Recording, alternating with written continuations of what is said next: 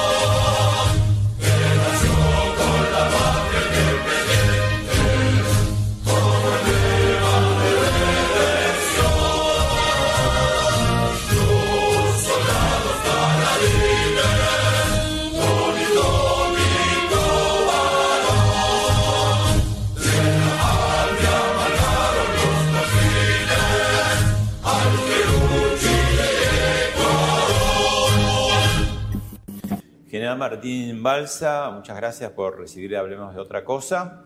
A 70 años de su ingreso al colegio militar, ¿qué, cambió en el ejército desde entonces a, a, este ejército de la tercera década del siglo XXI en la Argentina? Creo que muchísimo. El ejército que yo viví del 52 hasta que me retiré a fines del siglo XX, sobre todo lo que viví como cadete del 52 al 55, que me recibí esos cuatro años, y los tres primeros años de subteniente en Uspallata, Mendoza, era un ejército que se había concebido a principios del siglo XX, una gran reforma de Riccieri, del general Pablo Riccieri. Un ejército serio, bastante marginado de la política y un ejército que fue pensado por hombres sólidos.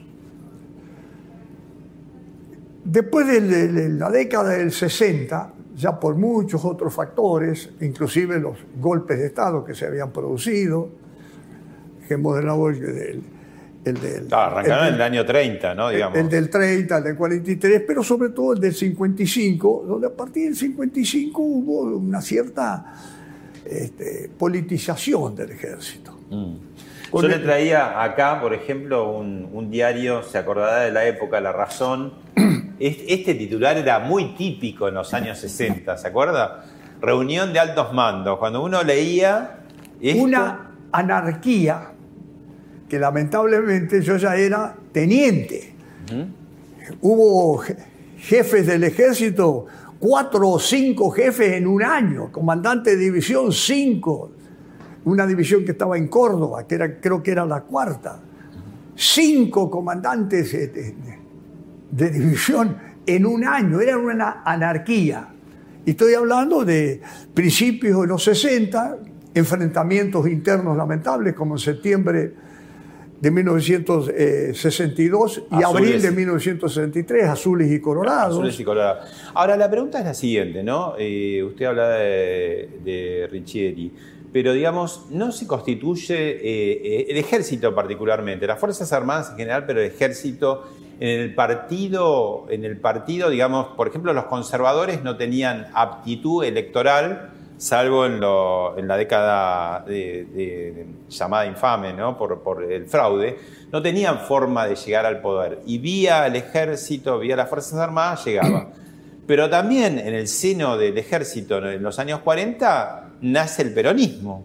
O sea que por una vía y por otra eh, eh, se politiza muchísimo el ejército. Yo voy a dar una respuesta como, como militar, ¿no es cierto? Pero comparto lo que usted dice. Inclusive por conversaciones que yo tuve con un gran amigo, al cual conocí mucho, nos vimos muchísimas veces, siento un profundo respeto por él, doctor Robert Potash. Que hizo las historias del ejército. Y, y Robert me decía, el ejército en el 43, a raíz de ese golpe, de comida... Nacionalista.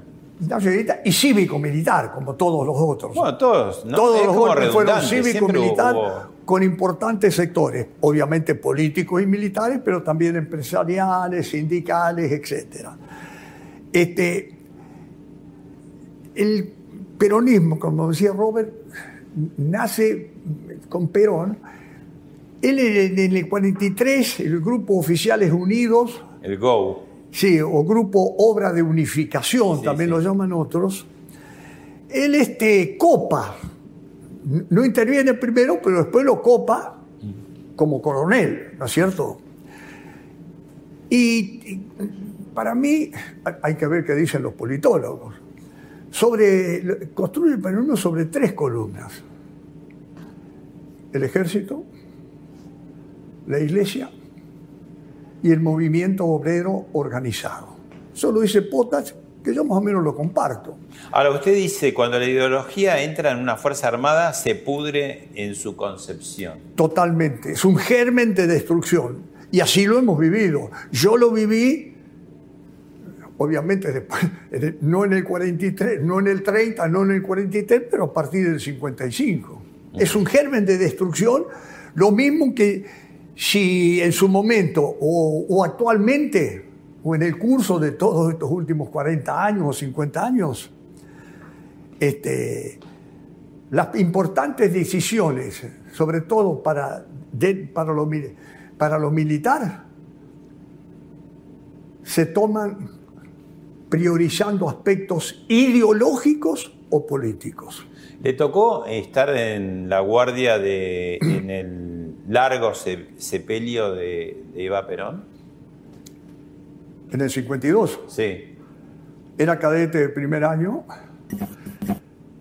hice dos guardias en el velatorio de la señora Eva Perón, que se realizó en el- lo que entonces era el Consejo Deliberante, Que ella atendía actualmente ahí. es legislatura. Ah, ahora es la legislatura. Menos la última noche, seguro, a ella, eh, la velan en el Congreso, por eso el cortejo, que también 8 o 10 días después de las guardias, porque el velatorio duró muchos, 9 días, el cortejo sale de- por toda Avenida de Mayo desde el Congreso hasta la CGT. ¿Qué recuerda, de, ¿Qué recuerda de esas guardias? Cada 20 o 25 minutos cerraban al acceso. Recuerdo la organización perfecta que hubo. Los miles y miles y miles de, personas que, que- que uno veía. Aprecié la congoja del pueblo, del pueblo que pasaba.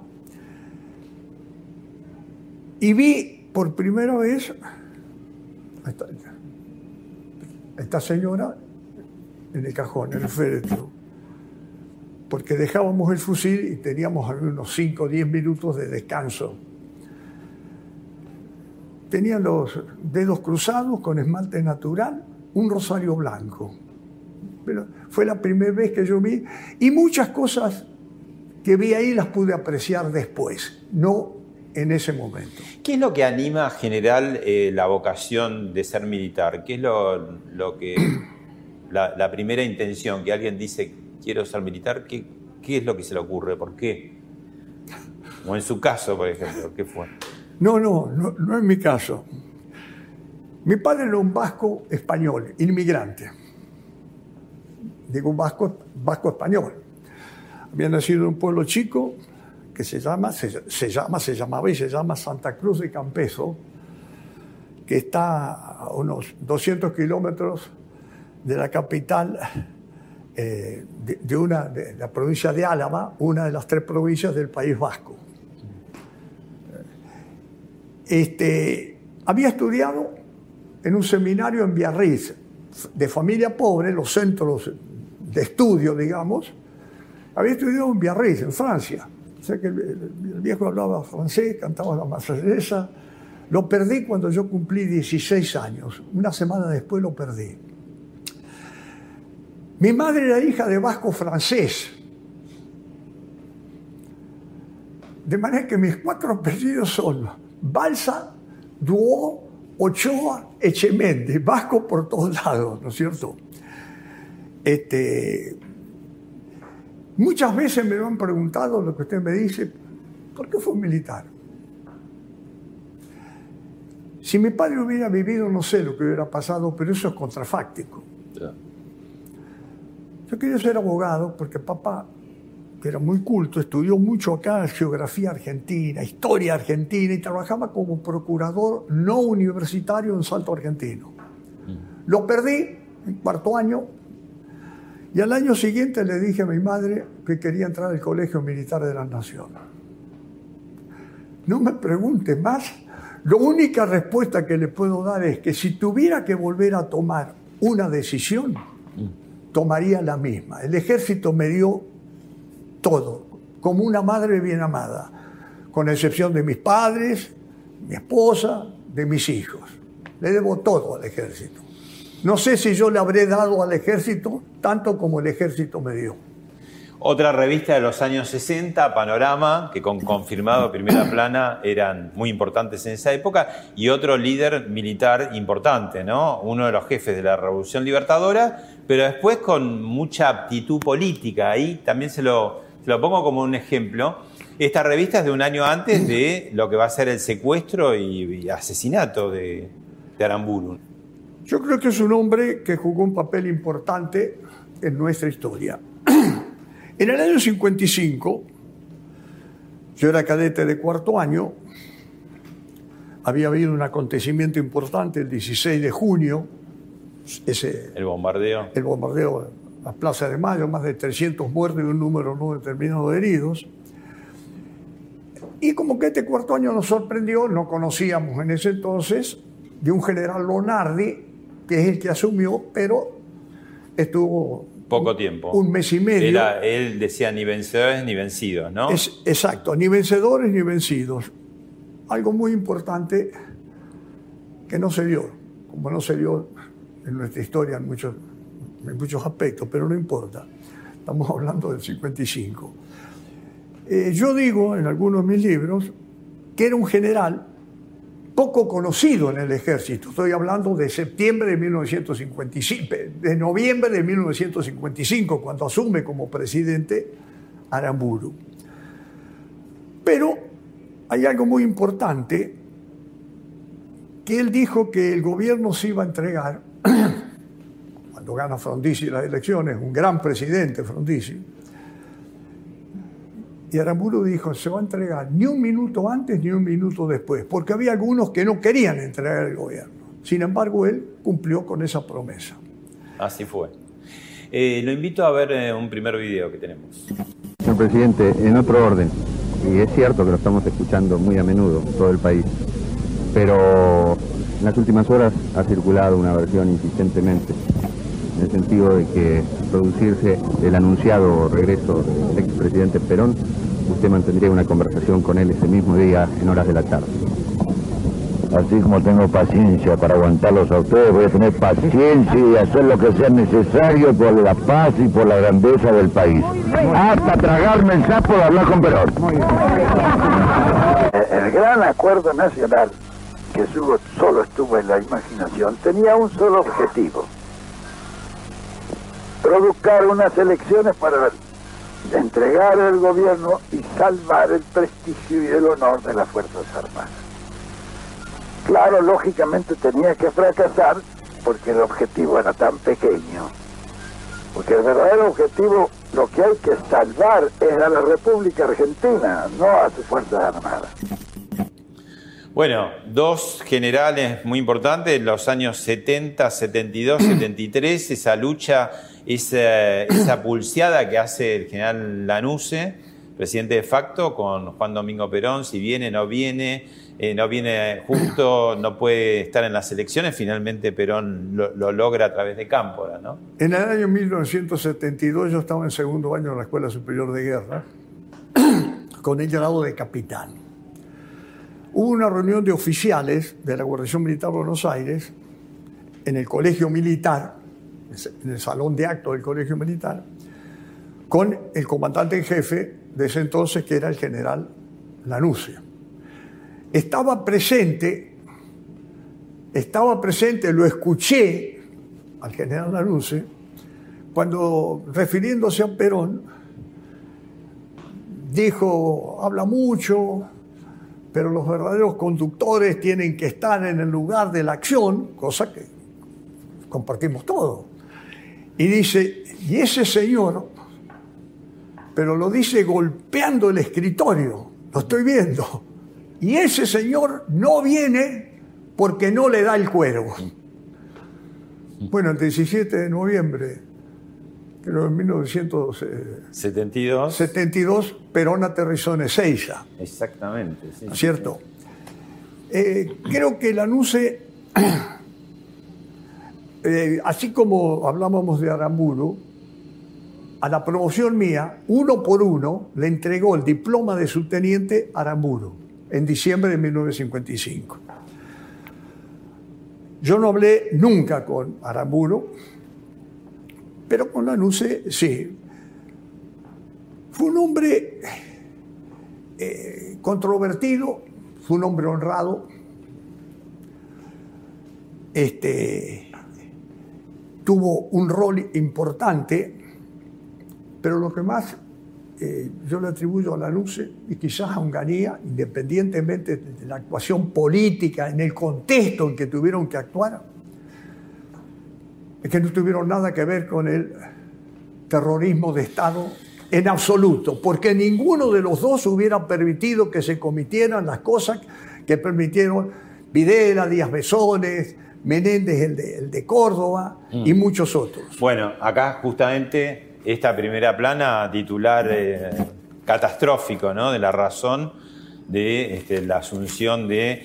Hubo seis golpes militares eh, en, el, siglo XX, eh, incluyendo el del 62, que finalmente tuvo una salida civil. Ese sí que fue cívico-militar, ¿no? porque este, fue Guido el que fue a cargo, pero se cerró el Congreso y todo. Pero sin duda este golpe militar fue el más sangriento de todos. ¿no? Eh, siempre creo que los golpes militares, por principio de revolución, no tuvieron nada, ¿no es cierto? De revolución no tuvieron, fueron golpes de Estado. La revolución es aquello que rompe la lógica del antecedente y a los cuales se, se arriba un objetivo rompiendo la lógica del antecedente y no llegar a ese objetivo por la vía evolutiva. Tuvimos en el 43, perdón, en el 30, en el 43, en el, 62 con el gran presidente Frondizi, un gentil hombre en el 66 como Ilia que no se merecía ser echado de la forma como fue. Bueno, y luego esa obra maestra del terror que fue el 76, donde se cometieron cosas que no se habían cometido en los otros golpes de Estado. cuando ocurre ese golpe de Estado, yo estaba este, realizando un curso dos años, desde fines de 1975 hasta febrero de 1978. Yo estuve en Perú, en Lima, haciendo la Escuela Superior de Guerra. Había cursado aquí también y cursé allá. De manera que me, sorprendió en Lima. Y había otro oficial conmigo y había también un consejero de la embajada un hombre muy sólido, al cual respeté mucho. Ese consejero de la embajada tiene un hijo en el servicio diplomático ahora, un hombre sólido, íntegro, ha fallecido. En una conversación me dice, mira, va a asumir, una noche me dijo, yo era estudiante allá, tenía ya de mayor, en economía va a subir Martínez de Oz. Es un hombre conocedor de los organismos internacionales. Pero cuando deje el ministerio, vamos a sufrir todos. Cosa que se dio. Me, acuerdo eso. Y luego, en lo personal, en lo personal, yo puedo estar equivocado, admito, respeto mucho el disenso, admito otra opinión, pero yo había conocido en distintas actitudes, nunca fue jefe mío, pero Videla era teniente coronel, yo era instructor del colegio con el grado de teniente, lo vi en actitudes azules y colorados. Siempre conocí como un hombre de un mando blando, sus convicciones nunca superaban lo formal, puedo haber estado equivocado, Y por eso creo que fue elegido. Porque no se imponía a nadie. Entonces cada uno, la repartición que se hizo de, de las áreas, subáreas, zona, subzona, cada uno hacía lo que quería. Eran señores feudales. Eso lo apreciamos estando en Lima. Ahora, en las primeras horas de, de, este golpe militar se da a conocer que se impone la pena de muerte. Sin embargo, nunca es usada formalmente. La paradoja es esa. ¿Pudo haber influido el tema de, hablamos de Aramburu, este, los fusilamientos de aquella época que dejaron una huella muy fuerte? Pudo haber influido que el generalísimo Franco en España había también con el garrote vil, no sé, habían ejecutado este, algunos miembros de ETA y que había causado conmoción en el Vaticano para que tomaran esa decisión tan alocada y cruel de decir vamos a, hacer justicia, vamos a, terminar con la guerrilla de esa manera tan atroz, tan clandestina, tan fuera de la justicia? Como siempre digo, voy a dar un punto de vista. Con respecto a los fusilamientos de 1956, que fueron lamentables, que fueron verdaderos asesinatos, porque inclusive fueron algunos fusilados después que había cesado la pena de muerte, que le atribuyen ahora a Aramburu. Creo que algunos fusilamientos se hizo sin que Aramburu supiera, pero los asumió como tal. Fue algo terrible terrible lo del 56. Perdón, sí, eh, del 56. Pero lo del 76, no creo que eso, ni, el caso de España, estoy dando mi opinión, porque acá se atribuye a Macera, esto lo he escuchado yo, usted también, quizás los que nos están viendo, a Macera y a varios generales, decir que no se podía fusilar porque la iglesia no iba a estar de acuerdo, iba a ser un conflicto con la iglesia. Sin embargo, en ese sentido, Rojas y Aramburu firmaron los fusilamientos. Se hicieron cargo. Hubo algunos que se fusilaron después que había cesado, es otra cosa, pero por lo menos firmaron. Acá estaba la pena de muerte, como usted dice, y no se fusiló por no tener un inconveniente por la iglesia, pero se recurrió en ese terrorismo de Estado para oponerse al terrorismo contra el Estado de las organizaciones irregulares armadas, se recurrió a macabros procedimientos como asesinatos, combatir en la clandestinidad, desaparición forzada de personas, robo de propiedades, robo de niños como si eso la iglesia lo, podía tolerar y no el fusilamiento. Soy católico, apostólico romano y no estoy de acuerdo con la pena de muerte. Pero como usted dice, si estaba vigente, se tendría que haber aplicado y firmado los responsables. Igual que eh, la iglesia tuvo sus víctimas como Monseñor Angelelli, pero no le fue ajeno lo que estaba pasando a la institución, a la jerarquía de la, de la iglesia. Algunos, claro. Sí. Eh, eh, lo, invito a escuchar ahora, a escucharse a usted mismo en un momento muy importante de la autocrítica que hizo la Fuerza Armadas. En primer lugar, Neustadt, yo quiero agradecerle que usted me permita venir a rendir cuentas. Como jefe del Estado Mayor General del Ejército, en estos momentos muy difícil para la institución. El difícil y dramático mensaje que deseo hacer llegar a la comunidad argentina. Busca iniciar un diálogo doloroso sobre el pasado. Un diálogo doloroso que nunca fue sostenido y que se agita como un fantasma sobre la conciencia colectiva, volviendo, como en estos días, irremediablemente de las sombras donde ocasionalmente se esconde.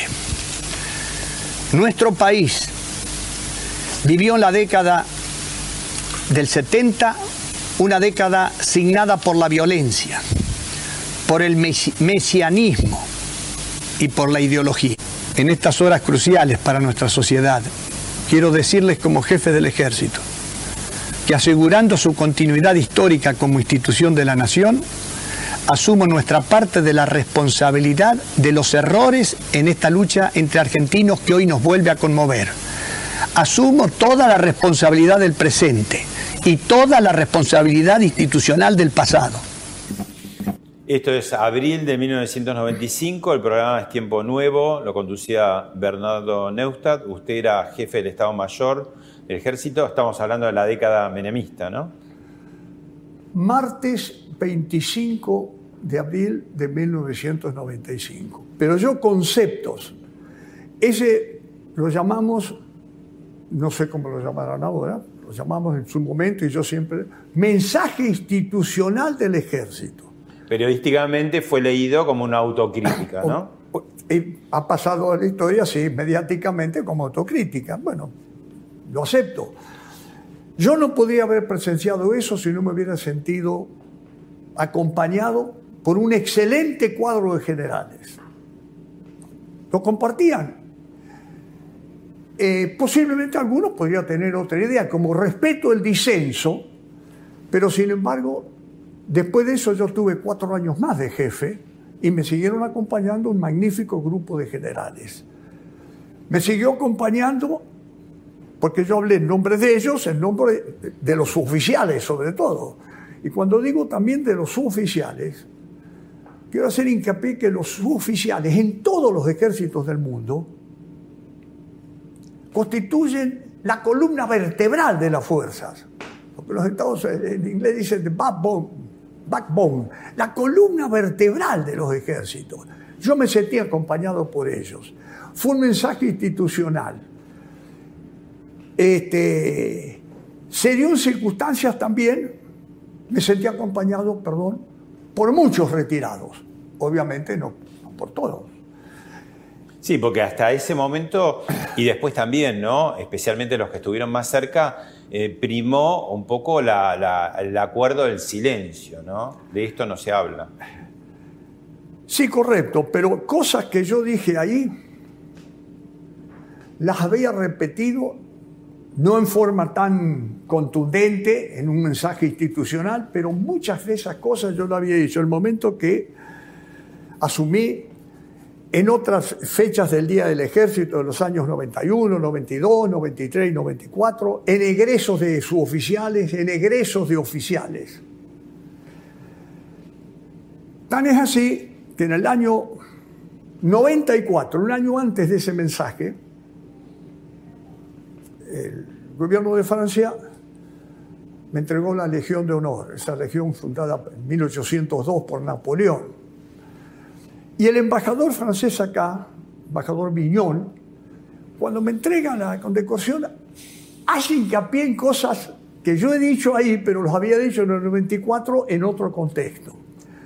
Fue un mensaje institucional y el ejército asumió la responsabilidad institucional del pasado porque los hombres que yo tenía, no estaban, ninguno sido imputado. De manera que fue algo que creo que debíamos expresarlo. Muchos me dicen, otros no lo hicieron, no me importa lo que hagan otros, me refiero a otros, este, particularmente a miembros de organizaciones este, armadas irregulares que cometieron actos sanguinarios como la, ataque al regimiento de Formosa, mataron inocentes soldados, la, bomba en la superintendencia de la Policía Federal, que, que, creo que ese atentado es el segundo más grande en nuestra historia. Viene, por supuesto, la AMIA, después viene ese y después el de la Embajada de Israel. De, manera que sentíamos que eso del silencio no lo habíamos tenido porque durante todos esos años fuimos diciendo algo de eso. Pero no es lo mismo los actos criminales que cometieron estas organizaciones irregulares armadas que, lo que, el Estado se convierta en criminal. Claro, como lo hizo la, otra, la otra es la teoría de los dos demonios. ¿no? Sí.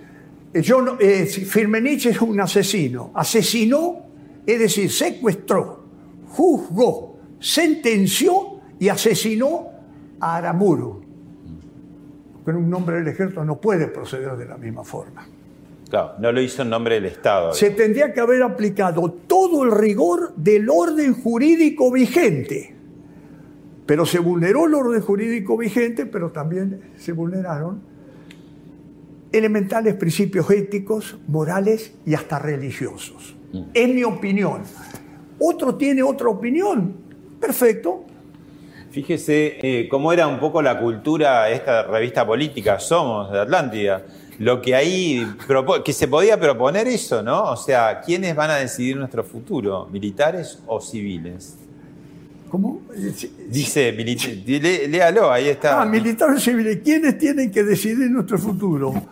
Yo le voy a dar mi respuesta. El futuro lo tiene que decidir el soberano. El soberano.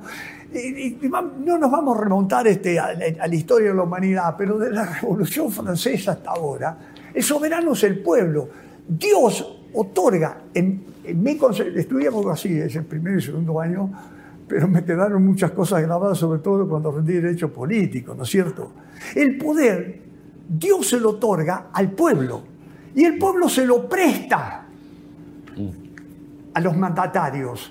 ¿Que pueden tener gorra o no? ¿Que Ni- pueden ser exacto, con ninguno, de ellos puede, eh, eh, tiene un poder arrendado, arrienda al pueblo el poder a un determinado Un administrador, elige un Es un administrador. administrador. Bueno, le cambio esa revista por esta página 12, una de las sazonadas tantas que tuvo Alfonsín, esa de Villa Martelli, ¿no? Eh, Año 88.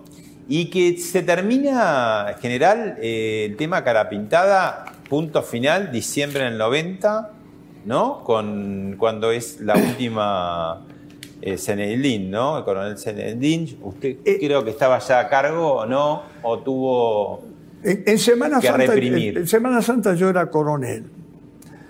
¿Le tuvo que dar refugio a Alfonsín? No. Pero le cuento.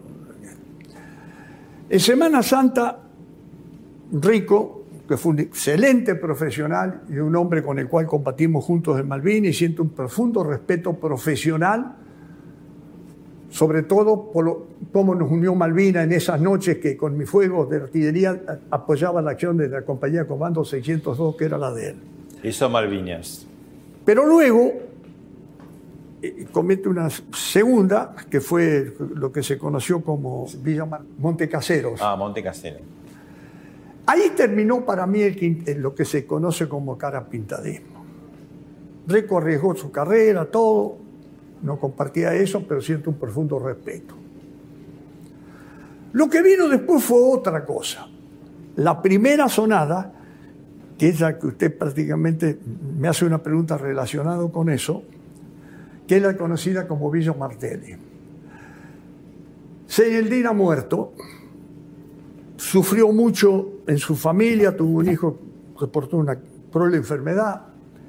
Así que quiero ser muy cauto en esto. Lo mismo. Estuvimos juntos en Malvinas. Creo que se equivocó.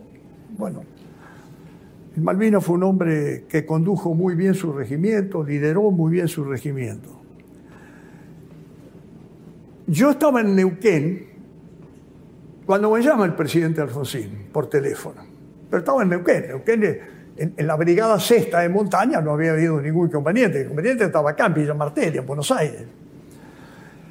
Y me dice, palabras más, palabras menos, en forma sintética. Vea, general, acá me dicen que esto puede progresar, me, me da un panorama de lo que se vivía acá, pero yo no voy a renunciar ni mucho menos. Le pregunto, si con mi gobierno, con el gobierno con los que él designaba, voy a Neuquén, la unidad, la brigada esa, ¿me respaldaría? Le dije, por supuesto, señor presidente. No va a ser necesario que usted venga acá, pero va a estar todo preparado. Hablé con el gobernador, este, le hice ver eso, se preparó todo, vino también el, el- director del diario Río Negro, que lo habían mandado a hacer acuerdos, pero cuando llegó me dijo, no, pero veo que ya están todos los acuerdos hechos si fuera necesario. Le digo, pero no va a ser necesario, porque el ejército no apoya este movimiento de Seineldín. Convulsionó mucho, pero así fue, no fue necesario. Él me consultó, si podía ir, que lo iba a respaldar. Le digo, por supuesto, pero lo está respaldando el ejército, tampoco. Y en diciembre del 90 ya con el presidente Menem, digamos, ya se había ido Alfonsín eh, prematuramente, y es el fin del movimiento Fue el último lamentable y definitivo, porque nunca más hubo ni va a haber levantamiento de ese tipo. Fue lamentable. 14 muertos, y más de 100 heridos. Yo era subjefe del ejército en ese momento, era subjefe. Me acuerdo que establecimos un puesto de comando, eran seis focos, ¿eh? Olavarría, Villaguay, Concordia, Albatros, Pulón, cuatro, el Palomar, siete, Palomar, un batallón de intendencia, Patricios y el Estado Mayor General del Ejército. En 16 horas tuvieron los siete focos detenidos, superados, rendidos, detenidos todos, pero un saldo de 14 muertos y 100 heridos. Y a veces yo esa noche, cuando terminó todo, me preguntaba por qué llegamos a esto. Porque hubo también, con Seinedin hubo algunos políticos que lo apoyaron, algunos sindicalistas que lo apoyaron, algunos empresarios, no digo los empresarios, no, algunos.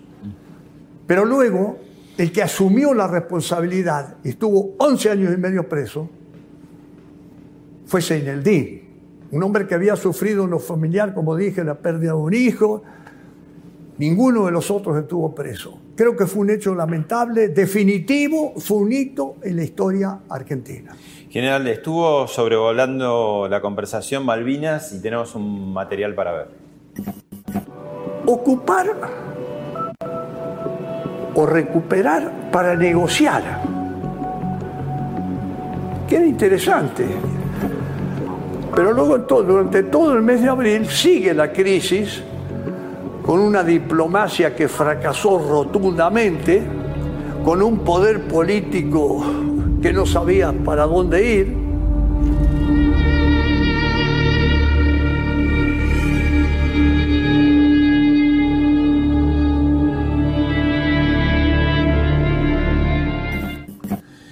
¿Qué, si tuviera que, ¿cuántos, ¿cuánto tiempo estuvo en Malvinas? En la guerra, digo. Llegué el martes 13 de abril de 1982. Toda la crisis que duró, la crisis empieza un poco antes del 20 de marzo, más o menos, con un problema en la Georgia, el desguace de una vieja factoría. Todo el mes de abril y la guerra comienza el primero de mayo a las 0442 cuando atacan el aeropuerto. Tuve toda la guerra y un mes prisionero de guerra con mis oficiales. Casi todos mis oficiales, lo mismo ocurrió con otros regimientos. Si se le viene así una imagen a la cabeza, ¿cuál es la primera? ¿Cómo? Si se le viene una imagen a la cabeza de todo ese periodo, ¿cuál es la que le viene más seguido o recurrentemente que usted recuerda? La que me va a acompañar, se lo he dicho a varios colegas suyos, va a ser la de mis soldados, mis oficiales litoraleños.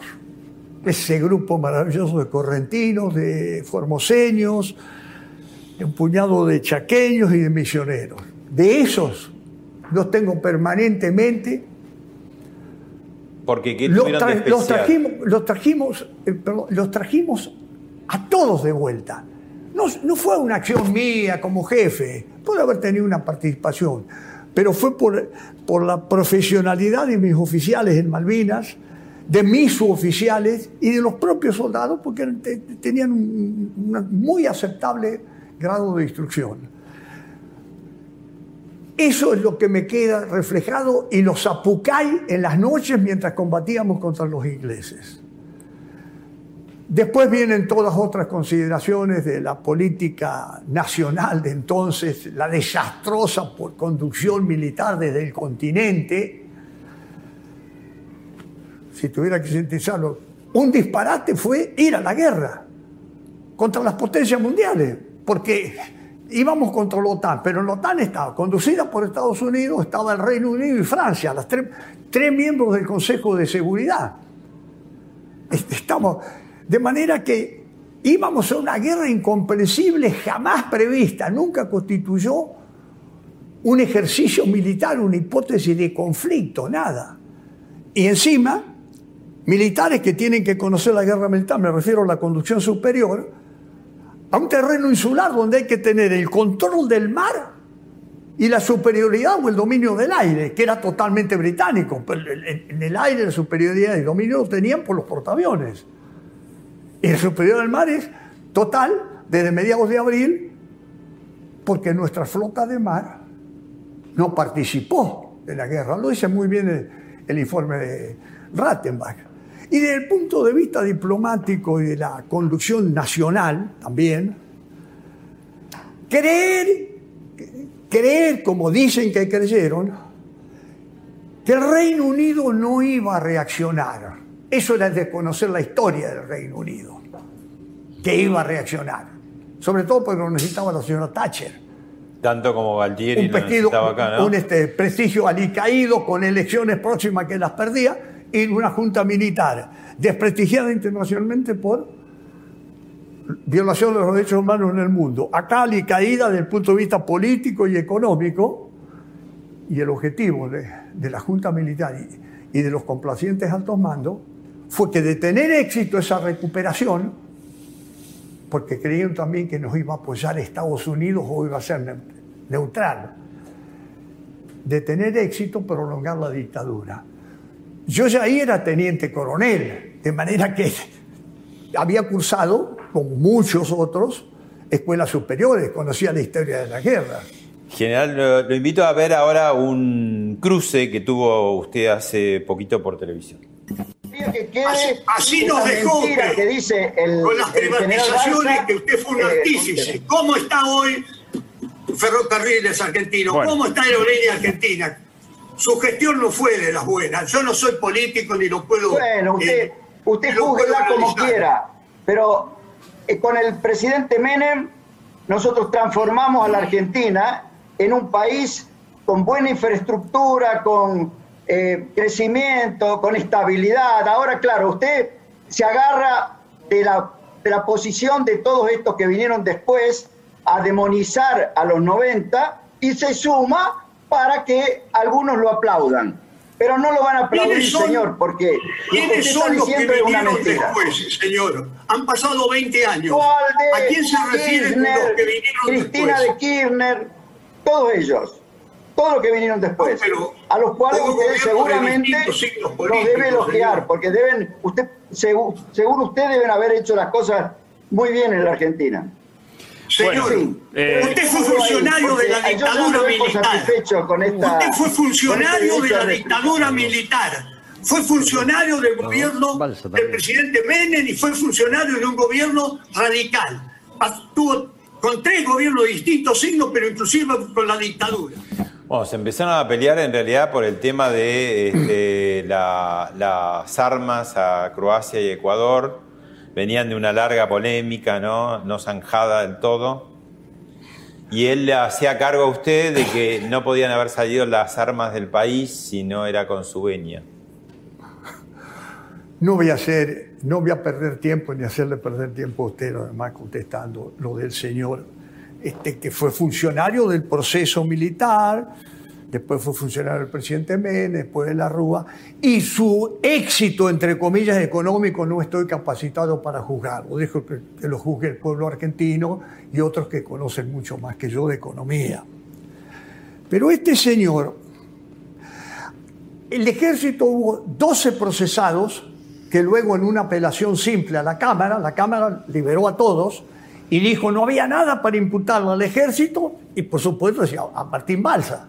Nos sobreselló en la causa. Sobre contrabando de armas. Claro, de los que estaban a órdenes mías. Hubo militares implicados, pero que estaban en fabricaciones militares, donde este hombre después ocupó un cargo en fabricaciones militares también, después de eso. Es el, el que apareció recién por televisión. De manera que ninguno, desde los, se firmaron tres decretos. Los decretos eran confidenciales. Ninguno de esos decretos pasó por el ejército. Los dos primeros que se firmaron en el 91, yo no era jefe del ejército, como dice este señor.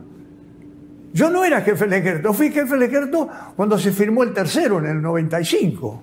No los conocíamos, no firmó ninguno. Al ejército no le faltaba un cañón, no le faltaba.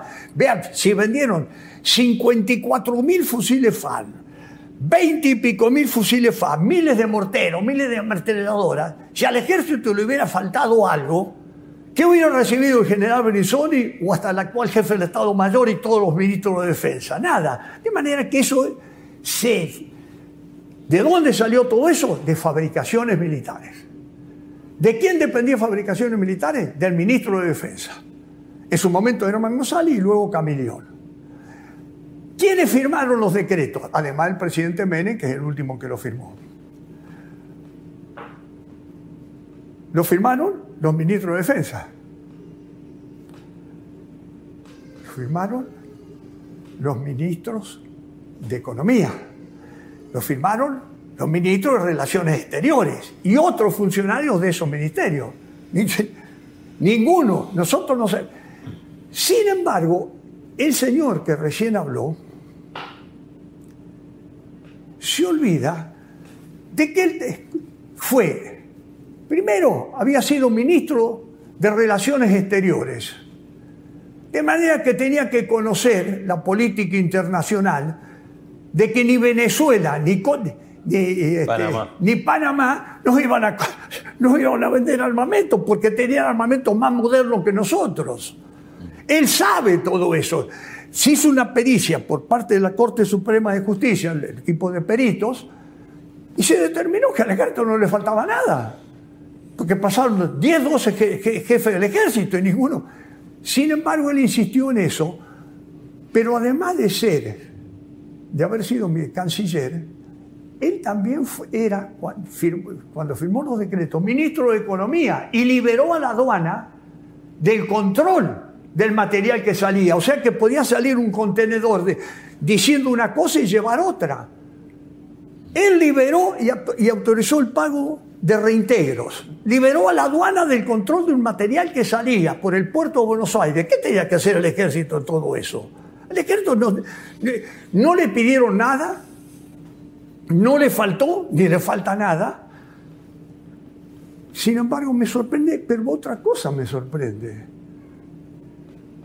que la justicia federal nunca lo llamó al ex ministro de Economía.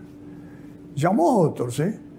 Perdón, la Cámara Penal Económica sí llamó a otros. Pero él en la, en la justicia federal Después le estuvo detenido, pero por la justicia penal económica. Todos los ministros, inclusive el presidente Menem, que firmaron el decreto, fueron sancionados, menos uno, el que habló recién. Otro general y otra polémica de... Vamos a ver ahora. Muy importante. Hay una idea que yo tengo, ¿no? ¿No, no podrá ser que el ejército, con las fuerzas, con lo que sea, eh, urbanicen las villas? Pero Porque las villas son un desastre. Podría ser. Callejuelas, cosas complejas. Pero ¿Tú sabes la gente qué, felicidad? Yo me acuerdo de Villa Palito. Ah. En Villa Palito estaba, había un, compañero que me dijo un día, debe, voy a organizar la Villa Palito. Y yo digo, vos sos loco, no va a poder. Eran todas calles. Y es una cosa preciosa con tiempo, con ingenieros, ustedes que tienen toda la mano, tienen los ingenieros, tienen la plata, o lo, que sea, y, la, gente para hacerlo. Bueno, esa, es, una villa, bueno, ¿cuál villa? Esta, vamos a organizarla, hacer en las calles. ojalá, ojalá. Sí. Yo vos sé que no depende de mí. Sí, no, ya sé, pero. Pero si me dijeran. Pero alguien tiene que ponerlo. Si me dijeran, si me dicen, bueno, este, te damos una villa, vamos, cualquier villa y, tener ahí para trabajar y dos o tres años más, yo creo, organizarla sería espectacular.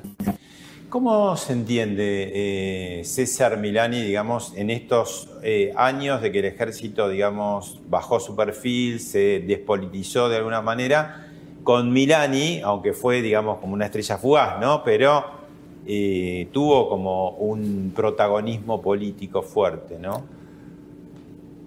Sobre Milani no puedo meter, no quiero meter opinión, no solamente por una cuestión ética, sino por el desconocimiento profesional de, la trayectoria profesional de Milani que yo tengo.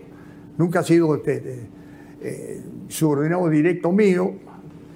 Lo conocí cuando él ya era general y lo vi en tres o cuatro oportunidades en cuestiones formales, de, en dos creo que eran este, ascensos de generales, circunstancialmente, así que no conozco la trayectoria ni a qué obedeció el nombramiento del general Milani, por eso no quiero ser imprudente en participar.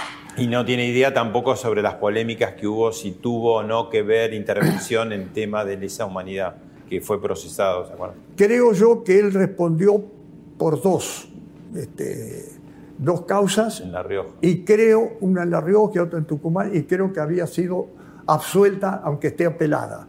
No estoy muy en claro en eso.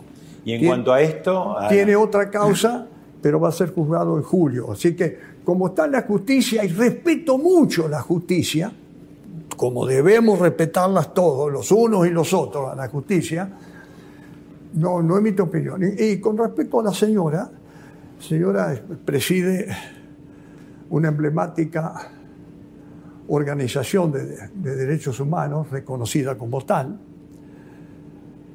pero me ha atribuido a veces asesinatos de todo tipo. A mí me ha denunciado, dijo que yo mataba soldados.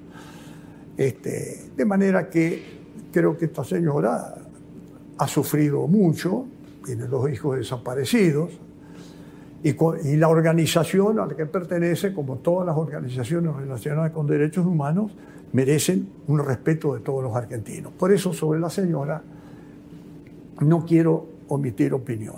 Lo que sí ratifico, algo que he dicho anteriormente, si algo ideológico o partidista entra en una Fuerza Armada, lesiona mucho a esa Fuerza Armada. Lo hemos vivido en el pasado. Quiero que nunca más se repita.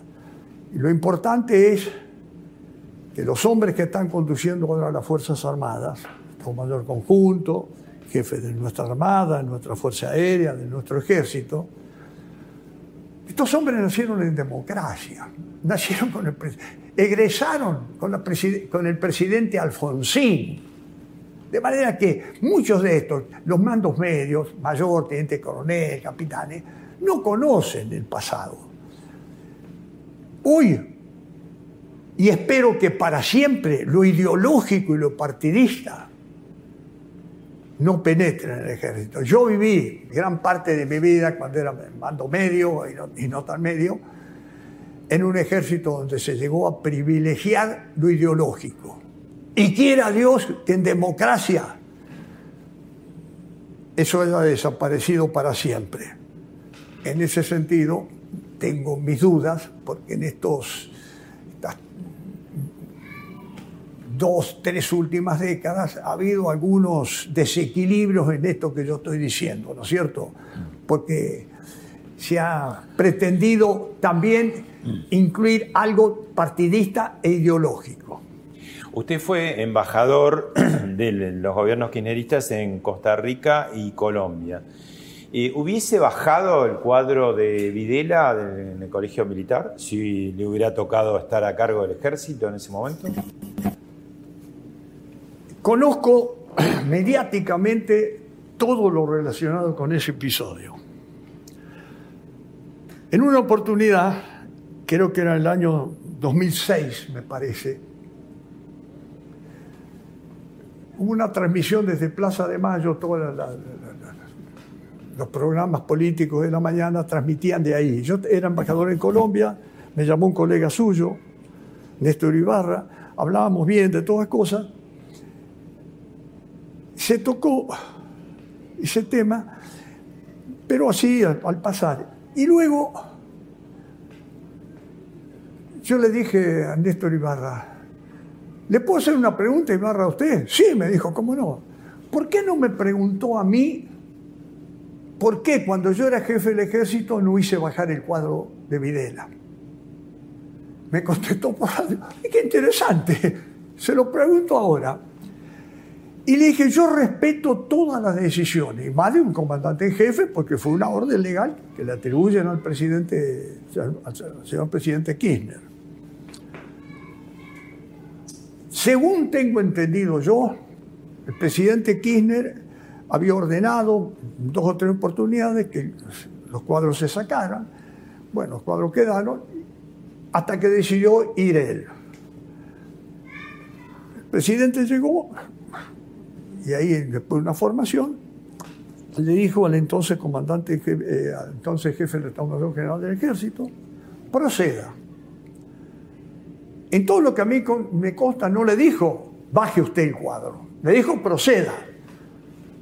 Algunos dicen que una ordenanza de ahí, de empleado civil que había, le dicen proceda, hace una señal, viene el empleado civil y lo descuelga no entro a hacer ninguna apreciación sobre la decisión que el general Bandini, jefe de tomadora, tomó él la decisión de bajar el cuadro.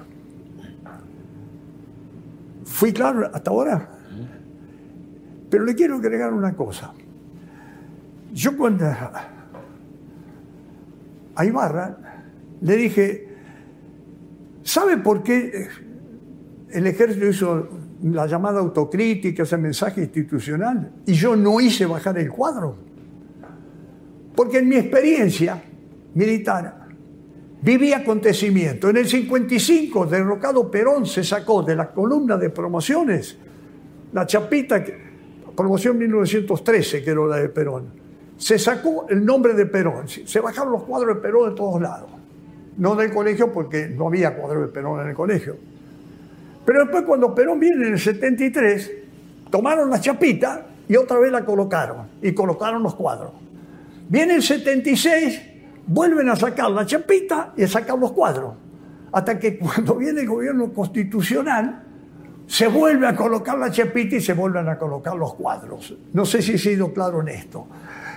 Si yo hubiera ordenado, junto con ese mensaje institucional del ejército, en mi apreciación, Bajar los cuadros nunca se me ocurrió. A mí no se me ocurrió. Pero no, se me ocurrió, entre otras cosas, por esto que le acabo de decir. Pero estoy seguro también que lo que todo el mundo se iba a acordar era del cuadro que se bajó y no del contenido de ese mensaje institucional. Creo que la fuerza era el mensaje institucional, lo que el ejército dijo en ese mensaje institucional, y no el hecho del cuadro respeto las decisiones, pero eso es lo que me llevó a mí a nunca pensar bajar el cuadro, porque creo que la historia, lo mismo que a veces dicen los bustos, creo que hay bustos de presidente de facto que no están. No sé si ahora están o no. En un determinado momento ahora lo sacaron de la casa. que había que sacarlo. Pero usted no puede sacar un pedazo de historia. Cuanto más ponga el busto y póngale un rótulo ahí que diga presidente, ta, ta, ta, presidente de facto. Y si, está destituido ese presidente, presidente de facto destituido por tal causa, pero, tiene que estar, porque no, se puede borrar la historia, porque si no son relatos. Y para relatos tenemos que tener muchos relatos de todo tipo, pero no un relato encauzarlo oficialmente. Jamás yo voy a decir porque esta es la verdad. La verdad la tiene Dios. Como católico recuerdo cuando Cristo está ante Poncio Pilato, que Poncio Pilato le dice, ¿a qué has venido? Y nuestro Señor Jesucristo le dice, he venido a dar testimonio de la verdad. Me imagino que Poncio Pilato lo tiene que haber mirado y le dijo, ¿y qué es la verdad? Cristo no le contestó nada, ya se lo había dicho. La verdad es Cristo, la verdad es Dios. Lo que tenemos nosotros es la interpretación sobre un determinado hecho histórico. Y tenemos que respetarnos todos, porque acá el que no está como yo y tiene otra opinión es mi enemigo. Terminemos con la bronca, llámese grieta, paredón, zanjón o lo que fuera. Pero si no, si, sigamos con el odio, sigamos con el rencor y así nos va a seguir yendo. soy optimista. Bueno, de todo lo que he vivido, yo concluyo con esta respuesta que te acabo de dar. Otro tiene otra opinión y la respeto, pero no es nunca mi enemigo. Es alguien que puede tener en todo su derecho, pero lo que no admito es cuando dicen, porque la verdad tal cosa. Entonces tenemos tantas verdades como gente que opina. Gracias, general. Muchas gracias a ustedes.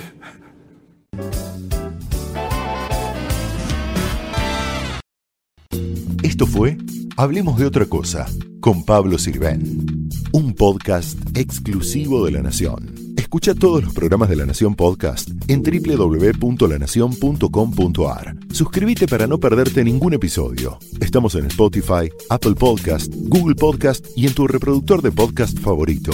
Seguí escuchando La Nación Podcast.